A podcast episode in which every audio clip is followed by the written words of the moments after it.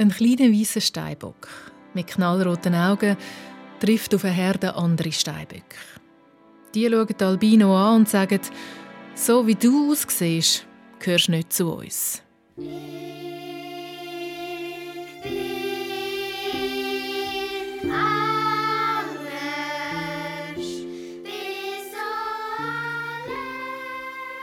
Es war vielleicht etwa das Gefühl, das der kleine David an seinem ersten Schultag hatte.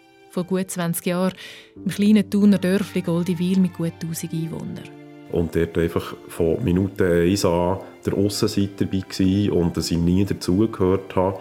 Und eigentlich erst wieder mehr können sein ohne irgendwie müssen zu denken, ich bin uncool, ich gehöre nicht dazu, ich bin falsch, ich bin schlecht das war eigentlich immer dann, gewesen, sobald ich wieder daheim in mein vertrautes Umfeld hineingehen Ist die bei seinen zwei Müttern. Der David ist eines von geschätzten 30.000 Kindern in der Schweiz, die in einer Regenbogenfamilie aufwachsen.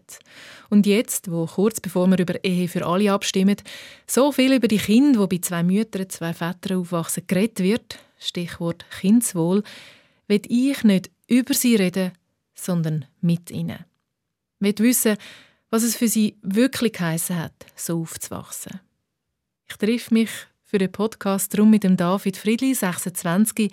Er hat auch die Musik geschrieben und komponiert, die wir da gerade gehört haben. Und er hat es zeitweise sehr schwierig gefunden, so aufzuwachsen. Nicht wegen seinen zwei Müttern, sondern wegen der Reaktionen von rundum. Und wir lernen die 17-jährige Natalia Della Valle kennen, die findet, was soll schon dabei sein, zwei Väter zu haben? Und wenn ich die Frage stelle, ja, wie geht es denn Kind aus Regenbogenfamilie, wie würdest du, du antworten? Das ist wieder so eine Frage wie vorher, wie, wie es für die zwei Väter zu haben. Wie geht es Kind aus der Regenbogenfamilie? Ähm, ich nehme jetzt an, nicht viel anders als Kinder, die nicht in der Regenbogenfamilie sind. Mein Name ist Sabine Meyer. Input. Der David hat mich zu sich eingeladen in ein kleines Dörfli in der Nähe von Solothurn. Dort hat sich der 26-jährige Berufsmusiker und Gitarrist vor kurzem mit seiner Freundin ein altes Haus gekauft. Unten im Keller hat er ein Aufnahmestudio eingerichtet. Oben in der gemütlichen Stube sitzen wir zwei am langen Tisch vor einem Mikrofon. Zusammen schauen wir zurück in seine Vergangenheit. Meine liebliche Mutter und mein Vater die waren zusammen ein Paar und die haben sich kurz nach meiner Geburt getrennt. Und gut etwa ein Jahr später circa hat meine liebliche Mutter eine andere Frau lernen kennen und die sind mittlerweile über 25 Jahre zusammen. Der David kennt also seinen Papi, hat auch ab und zu ein Wochenende bei ihm verbracht. Redet er aber von seinen Eltern, dann meint er seine Mamis. Wenn ich jetzt als Kind wäre aufgefordert worden, meine Familie zu zeichnen, dann hätte ich meine Mamis, unseren Hund und mich gezeichnet. Und mir hat dort wie nie irgendwie eine Figur gefällt. Und ich denke auch nicht, wenn ich zum Beispiel durch Samenspende entstanden wäre, dass ich wahnsinnig viele Fragen hätte gehabt oder mich unsicher hätte gefühlt. Das Wichtige ist wirklich, dass man Personen hat, wo man sich darauf verlassen kann, wo man ihnen vertrauen kann und die für einen da sind. Das hat eigentlich nichts anderes alles einfach mit zwischenmenschlicher Beziehung, die funktioniert, zu tun. Das, was er da erzählt, das bestätigen auch alle Studien. Für das Kindeswohl wichtig ist nicht das Geschlecht der Eltern, sondern die Qualität der Bindung. Und die, die ist beim David zu beiden Müttern gut gewesen. Auch wenn das von außen tatsächlich immer wieder in Frage gestellt wurde. Zum Thema, wer hast du lieber? Es gibt ja selten die Frage, hast du eigentlich die Papi oder deine Mami lieber? Ich habe meine beiden Mamis auf ganz unterschiedliche Art, dass ich auch unterschiedliche Menschen sind, beide gern. Und jetzt geht in meinem speziellen Fall das, dass ich sehr viel Zeit mit meiner biologisch nicht, nicht lieblichen Mutter verbracht habe, habe ich gemerkt, wie ähnlich ich eigentlich ihr bin. Wie viel dass ich von ihrem Charakter übernommen habe, ähm, einfach durch das, dass sie so viel Zeit mit mir verbracht hat. Und ich würde sagen, bei ihr in ein paar Fällen sicher ähnlicher von meinen Zügen als meine liebliche Mutter. Obwohl ich von beiden viel habe, aber das finde ich, ist ganz klar ein Zeichen für mich gewesen, dass Blut einfach nicht dicker als Wasser ist. Immer nicht immer. Für den David war es ein glückliches Aufwachsen auf dem Land mit seinem Hund und bei seinen zwei Müttern. Die Idylle hat erst mit dem Start der Schule einen Riss bekommen. ich bin ganz klar gemobbt worden, durch das, dass die anderen Kinder vermutlich daheim gehört haben, dass das eben nicht richtig sei oder nicht nach christlichen Werten ausgelebt werde, die Art von Beziehungsform von meiner Mamis, ähm, dass die Kinder gar nicht mit mir etwas haben wollen zu tun haben oder mit mir haben spielen und durch das habe ich dann sehr schnell zu spüren bekommen, dass das eben falsch sei oder anders einfach ist als der Standard X 0815. Und anders hat in dem Fall schlecht geheissen. Was der David heute so ruhig und kontrolliert erzählt, ist für ihn damals einfach nur schlimm gewesen. Nicht nur verbal ist er von seinen Schulgespendli attackiert worden, auch physisch. Niemand hat ihn unterstützt. Kein anderes Kind, keine Lehrperson. Im Gegenteil, selber streng gläubig, hat sein Lehrer mit der Klasse sogar noch für ihn gebetet, dass er, der David, nicht in die Hölle kommt. Ich habe das natürlich daheim erzählt, dass ich bei ausgeschlossen wurde oder was andere Kinder gesagt haben. Ich habe selber meine Familie nie in Frage angefangen zu stellen, weil für mich war das Problem ganz klar immer auf der Aussenseite. Daheim ist es mir ja gut gegangen. Daheim hatte ich kein Problem mit irgendetwas. Und dort war ich wohl. Und sobald ich das geschützte Umfeld verlassen habe, ist es mir nicht mehr gut gegangen. Darum habe ich das natürlich ganz klar probiert zu sagen. Er will nicht mehr in die Schule, hat er seinen Müttern gesagt. Und die haben die gemerkt haben, dass alles Reden nichts nützt, unterstützt. Anfangs 5. Klasse konnte David in eine andere Schule wechseln. Wie fest ist dann, dann ist es gut in der Klasse, wie fest ist dann aber ein Thema dass du zwei Mütter hast? Fast gar nicht mehr eigentlich. Das hat wie schlagartig aufgehört. Die haben zwar schon wissen, ähm, ja jetzt eben zwei Mamis, aber wie bist du entstanden oder wie bist du aufgewachsen, wie ist das daheim? Die haben schon Fragen gestellt, aber das waren wirklich einfach Fragen aus Neugier und nicht irgendwie durch das, dass sie es ganz schlecht gefunden hat und etwas hätten wollen darauf kontern und sagen, ja, siehst eben, das ist doch absolut komisch und daneben, die haben es einfach vielleicht interessant gefunden, aber das ist, nachdem ich es erklärt habe, nie mehr ein Thema geworden. Und mittlerweile muss ich mich gar nicht mehr erklären. Ich habe mittlerweile einfach Leute, die sagen, ah, schön oder super und ah, wie, wie lange das schon einfach wirklich Fragen aus Interesse aus und nicht aus böser Absicht in dem Sinn. Trotzdem, die ersten Schuljahre haben beim David tiefe Wunden hinterlassen. Lange hat er sich von der Außenwelt nicht angenommen gefühlt, hat kaum Selbstvertrauen gehabt. In den letzten Jahren hat er darum seine Geschichte angefangen aufzuschaffen. Und habe dann gefunden, jetzt müsse ich eigentlich etwas machen und wollte die Geschichte gegen aussen tragen und habe dann ein Kinderbuch geschrieben, wo ich dann auch noch Kinderlieder dazu geschrieben habe, eigentlich die Geschichte musikalisch vertont. Die Geschichte vom kleinen Albino-Steinbock, der von anderen Steinböcken wegen seinem weißen Fell und den roten Augen ausgeschlossen wird. Und erst dank einem Bär, der selber bei zwei Füchsen lebt, erlebt, was Freundschaft ist. das ist eigentlich wie die Art und Weise, wie ich die Geschichte erzählen wollte, so dass es wirklich darum geht, dass Anderssein nicht mehr länger als schlecht gewertet wird. Er hofft, mit dem Kinderbuch und den Kinderliedern auf eine verspielte und positive Art das Thema Anderssein in Kinder- und Schulzimmer zu tragen. Die ganze Zeit, wo wir zusammen reden, arbeiten David seine Freundin Tanja draußen auf der Terrasse am Laptop. Und bei mir taucht die Frage auf, hat sein Aufwachsen mit zwei Müttern eigentlich einen Einfluss auf seine eigene Paarbeziehung? Durch das, dass ich halt noch mein eigenes Beispiel kenne, habe ich eher Mühe damit, das jetzt zu vergleichen mit jemandem, der mit Papi und Mami aufgewachsen ist. Aber für mich ist ganz klar so, dass ich wirklich nicht in diesen Rollenbildern denke, vielleicht ist das ein Vorteil, wenn man dem so sagen. Das ist typisch Mann, das ist typisch Frau. Das sind Zuschreibungen, die ihm egal sind. Auch Tanja bestätigt mir später auf der Terrasse, dass es beim David so ein Denken nicht gibt. Vielleicht sagt das, weil er so aufgewachsen ist. Ja, sagt sie, möglich ist es.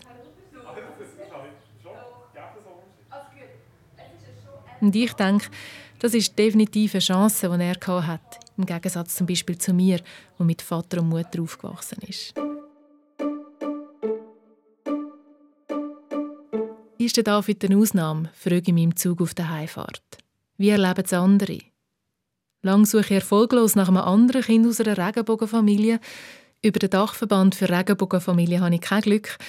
Erst, als ich mein ganzes privates Netzwerk aktiviere, komme ich über sieben Ecken einen Kontakt über. Ich Räume und Reise vom ländlichen Teil von Solothurn in Richtung Bern. Im Zug lese ich im Buch Familienbande von der Journalistin Christina Caprez. Dort drin porträtiert sie verschiedene Familien in unterschiedlichsten Konstellationen. Die Welt besteht aus so viel mehr als Papi, Mami, Kind. Unter anderem lese ich dort die Geschichte von Mitchell und Martin, zwei Männer, die in den USA mit einer offenen Adoption Väter geworden sind. Das heißt, das Kind, das adoptiert wird, kennt die lieblichen Eltern, es weiß von Anfang an, woher es kommt. Und das Kind, das fünfjährige Mädchen, das mit zwischen den Buchdeckeln anstrahlt, die Tochter von Mitchell und Martin, das ist Natalia. Und Natalia macht mir jetzt da die Tür auf. Die Tür vom Zuhause von ihr und ihrem Papi Martin. Wenn du als Kind deine Familie gezeichnet hast, wie hat das ausgesehen, die Zeichnung?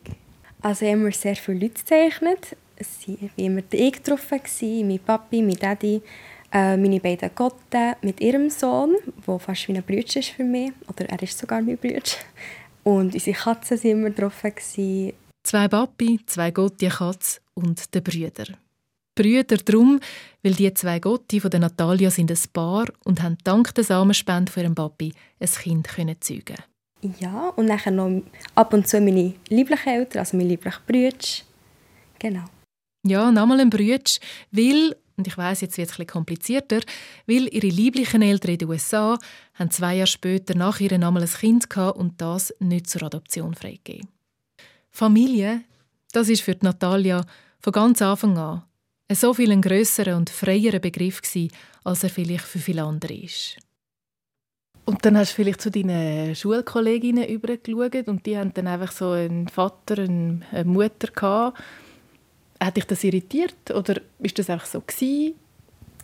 Nein, es hat mich gar nicht irritiert. Es ist einfach, jede Familie sieht ein bisschen anders aus und es ist echt so, ich habe mir gar nicht gross Gedanken darüber gemacht. Und deine Gespöntchen, haben die sich Gedanken darüber gemacht, wenn sie auf deine Zeichnung geschaut haben? Ja, die meisten schon. Also die, die mich schon seit einer Zeit kennt haben, haben halt gewusst, wie meine Familie aussieht. Ähm, aber jetzt die, die ich nicht so gut kennt, die nicht so viel über meine Familie wissen, haben immer auch viel gefragt. Ähm, es hat sie sehr interessiert, die meisten, wie das genau so ist bei mir. Und, ja. Fragen, Fragen und noch mehr Fragen. Von dem hat mir David erzählt, von dem habe ich im Gespräch mit dem Dachverband der Regenbogenfamilie gehört. Das ist etwas, was Kinder aus Regenbogenfamilien ständig aushalten müssen. Und auch Natalia sagt, die ewige Fragerei sei manchmal anstrengend und manchmal aber auch schlichtweg übergriffig. Sicher mal, wie alles genau funktioniert, ob ich, also wenn Frage, ob ich adoptiert bin, mal herausfinden, wie das ist, ob ich also mit meinen lieblichen Eltern, ob ich mit ihnen Kontakt habe, ob ich die kenne und dann, das ist das Harmlose eigentlich. Und dann gibt es aber auch viele Fragen, wie zum Beispiel, ähm, vermissest du deine Mutter? Oder bist du hässig, dass sie die weggegeben aber die Brüder behalten? Und es bin sogar schon gefragt worden, sie sind gut zu dir, deine Eltern. Was mich eigentlich mega schockiert hat, weil aber ich würde nie auf die Idee kommen, jemanden, der eine Mutter und einen Vater hat, zu fragen, wie ihre Eltern zu ihnen sind, außer dass sie mir irgendwelche Zeichen geben, dass es ihnen daheim nicht gut ist. Und dass man mich das nur fragt, weil ich zwei Väter habe, statt eine Mutter und einen Vater, finde ich einfach geht gar nicht. Und Fragen einfach nicht beantworten, das ist keine Option für die 17-Jährige. Nie gewesen. Weil ich habe das Gefühl, dass es bei ihnen nachher kommt. Also, die denken dann vielleicht, es ist etwas, das man muss verstecken muss oder so. Darum antworte ich immer ja, und also, aber was ich auch sage, zum Beispiel bei der Frage, wie sind sie zu dir, sage ich, ja, super, wieso fragst du? Oder einfach so ein bisschen, dass sie sich nachher Gedanken machen, wieso habe ich das jetzt überhaupt gefragt? Ja. Wir sitzen auf dem grossen, dunklen Sofa in der Stube. Wenn ich mich umdrehe, schaue ich ganz viele strahlende Familiengesichter. Porträt von der Natalia allein, als Baby und schon bisschen älter, Natalia zusammen mit ihren Vätern und anderen Menschen. Glückliche Momente, Moment tritt aus der Vergangenheit, was es heute so nicht mehr gibt. Wo Natalia sechs ist, stirbt ihre Daddy nämlich ganz unerwartet an einer Herzkranzerkrankung. Das Thema, das mich eigentlich am meisten ist, also das, was mein Leben mehr beeinflusst, ist, dass mein Vater früh gestorben ist und nicht, dass ich dass meine Eltern schwul sind. Es ist in dem Moment so völlig klar, dass all die Fragen, wie ist es bei zwei Vätern groß zu werden, was bedeutet es, homosexuelle Eltern zu haben, hat dich das beeinflusst, dass all die Fragen so banal und unwichtig sind, neben dem Verlust. Und doch, ich will sie stellen, weil ich all die Artikel im Kopf habe, die ich in letzter Zeit rund um «Ehe für alle» gelesen habe. Was darin heisst, wenn homosexuelle Kinder adoptieren können, dann sagt das gegen das Kindeswohl. Und ich habe all die Diskussionen im Kopf mit Leuten, die sagen, ich bin nicht gegen Schwule oder Lesben, aber Kinder brauchen einfach einen Vater und eine Mutter. Natalia schüttelt den Kopf. Bis jetzt mit allen Kindern, die ich geredet habe, die so aufgewachsen sind mit ich, wie ich, haben eigentlich ähm, alles Negative, was sie haben erlebt zu diesem Thema, kommt von außen, kommt von anderen Leuten ähm, und nicht von den Eltern. Von anderen Leuten, die das Gefühl vermitteln, nicht der Norm zu entsprechen. Sie selber hat, anders als der David, aber nie Negatives erlebt. Wieso? Vielleicht liegt es daran, dass sie in einem offenen Umfeld aufgewachsen ist, vielleicht weil sie in einer Stadt wie Bern lebe, wer weiß. Beim Dachverband für Regenbogenfamilien heisst es, dass wir alle Erfahrungen machen. Gute auf dem Land, schlechte in der Stadt und umgekehrt. Am Schluss spielt die Einstellung der Menschen die grösste Rolle. Und Natalia hat erlebt, dass es vor allem auch wichtig ist, dass die Menschen jemanden kennen, der so lebt. Ich habe auch gemerkt, während meiner Schulzeit haben viele Kinder gar nicht wirklich gewusst, von, dass es das auch gibt. Leute mit homosexuellen Eltern.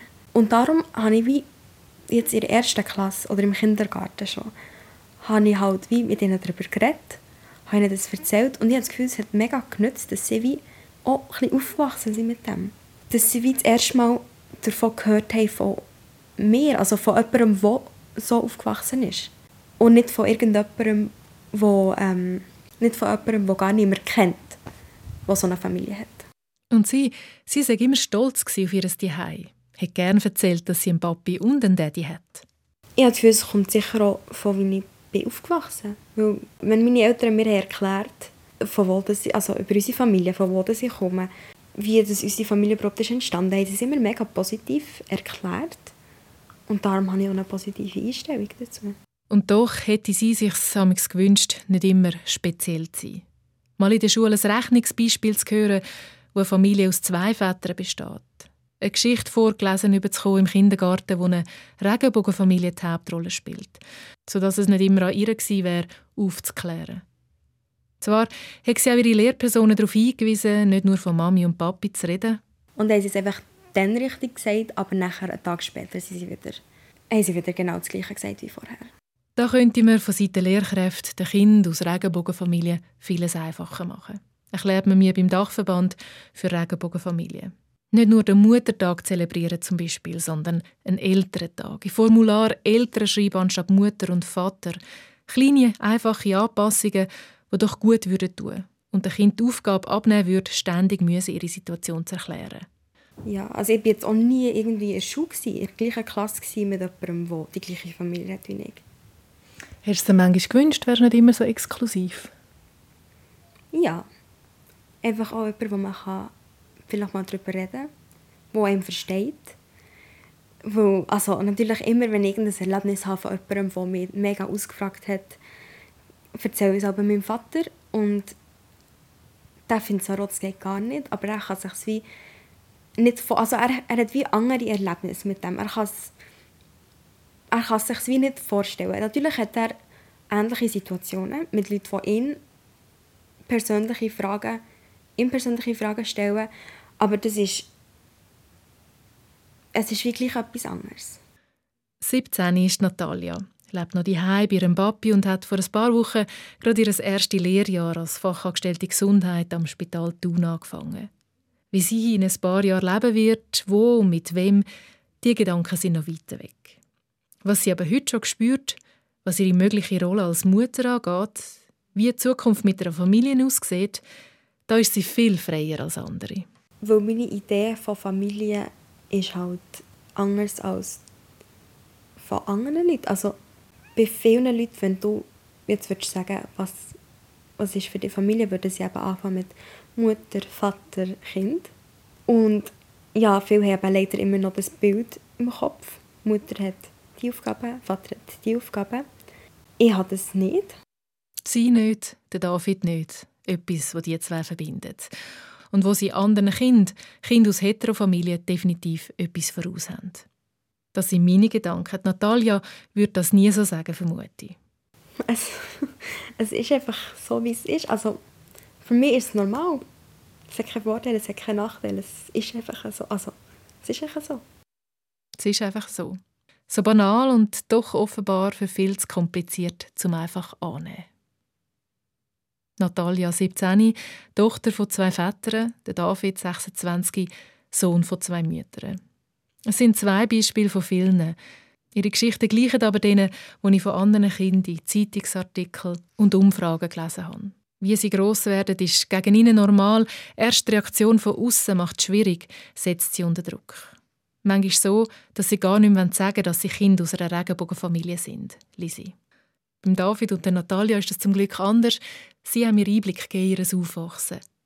Und ich habe gelernt, wenn jemand so etwas fürs Kindeswohl machen will, dann keine Fragen stellen, die man selber nicht auch gestellt haben Bei Ausgrenzung und Abwertung herstehen und selber die Hei- und auswärts den Begriff Familie auftun. Vorbild sein, Beispiel bringen von allen möglichen Familien und Lebensformen, damit gewisse Fragen gar nicht mehr entstehen und vor allem, dass Kinder aus Regenbogenfamilien Kind können und nicht ständig Aufklärungsarbeit leisten.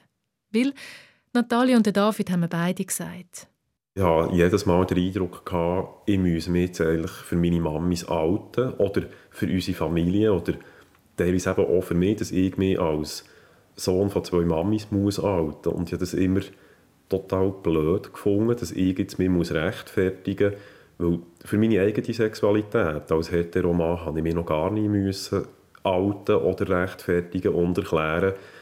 Ja, das habe ich auch so erlebt. Es ist immer es gibt immer so einen Moment, wenn man jetzt nicht mehr Neues hergeht, in eine neue Klasse, ähm, oder wenn ich anfange in meiner Abteilung, ähm, gibt es immer so den Moment, wo es nachher wie alles eröffnet wird. Also, wo so die erste Frage, wenn es mal um Familie, also wenn man mal von über Familie reden, kommt es nachher raus und dann ist das grosse Ding. Also, ja. Eigentlich ein Coming Out, ja, genau. Input. Und plötzlich steht da der große Braunbär. Die anderen Steinböcke sind verunsichert.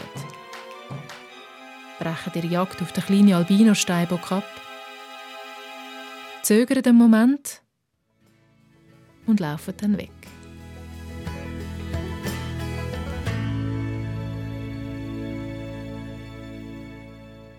Aufwachsen in einer Regenbogenfamilie.